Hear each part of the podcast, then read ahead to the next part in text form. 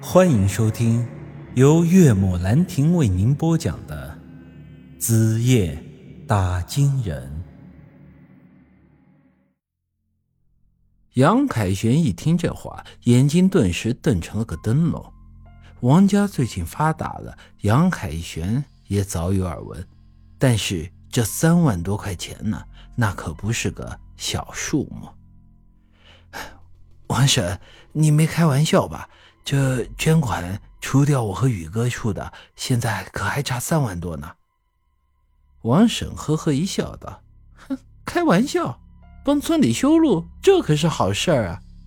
说着，直接转过身和王博咕哝了几句，就从车上拿了个报纸裹着的四方包过来，往杨凯轩那捐钱的箩筐里扔。那。这是三万五，就当我为村里出把力了。杨凯旋难以置信的拿起那包纸包，拆开一看，里面还真是红艳艳的票子。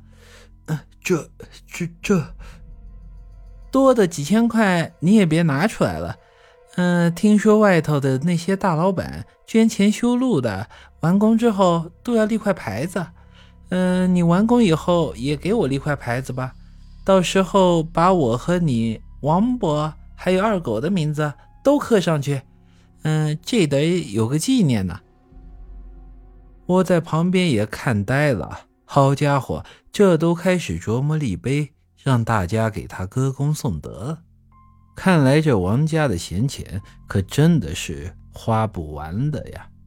不过我细细一想，这有钱出钱修路了，总归还是好事。于是便打算离开了。可就在这时，我那多事的老妈不乐意了，跟着走了上去。嗯，凭啥你们王家人的名字就得刻上面啊？我家可也是捐了三千的，得把我还有我儿子儿媳妇的名字也刻上去。王婶原本跟我妈的感情很好，但这……自从有了钱以后，就啥都变味了。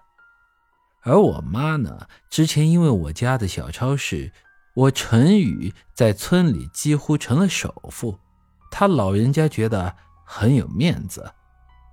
而王家现在是行事如此高调，他是早就看不过去了，私底下正在和我王婶较劲呢。他呀，从来不穿花衣裳的。去年过年，我给他做了一身稍微带点花的，他死活不肯穿，说是小姑娘才穿花衣裳，老太婆穿了出门会被人笑话。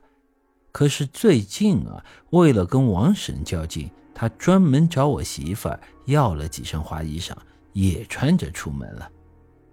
虽说幼稚吧，但好在他没学王婶走路扭屁股，否则。我以后可真是没脸出门了。王婶对着他呵呵一笑，哼，三千那够干啥呀？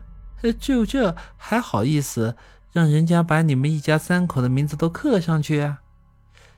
哎，你这女人咋咋说话的？呃，三千不是钱呢，我跟你说。我看我老妈这越说越生气。我怕她被王婶给气出个好歹来，连忙合着书瑶把她扶回家了。当天下午，二狗专门到我们家，为了上午的事情跟我妈道歉。看得出这家伙还是很在乎我跟他的兄弟情谊的。嗨，没啥大不了的，人就这样呗，越活越糊涂，越老越幼稚，老顽童，老顽童。不就这么来的吗？我不会怪王婶的。再说了，这事儿我妈也不对。哎，宇哥，你能这么说，我就放心了。我就怕怕你误会。之后我们又聊了些家长里短，二狗就走了。我没再问他孙莹莹的事情，他也没再主动跟我提起过。要说我这老妈，哎，是真的让我不省心。捐了钱的事情，他觉得吃了败仗，之后居然主动找上王婶跟他挑事。这算时间啊，以他老人家也算看清楚了，比钱我们家是真的比不过王家，于是便换了个思路，在舒瑶身上做起了文章。他跟人家王婶显摆说我有多么多么的了不起，娶了个舒瑶这么又贤惠又漂亮的媳妇儿。他王家再有钱，王二狗还不是个光棍吗？如此一说，王婶还就真的吃瘪了。这晚，我妈是得意洋洋的回家，打了胜仗，胃口好了，晚饭馒头都多吃了一个。唉，我是真的很无语。之后便学着之前二狗的模样，也去登门道歉了。两家的老太太都是这么不让人省心啊！拉了屎让儿子给擦屁股，当然二狗也没跟我计较。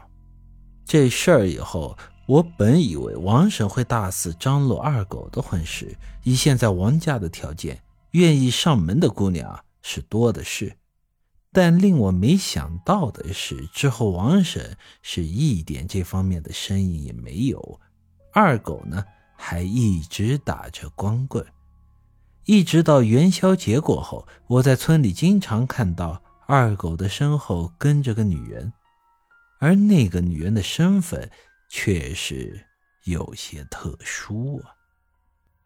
本集已经播讲完毕。欢迎您的继续收听。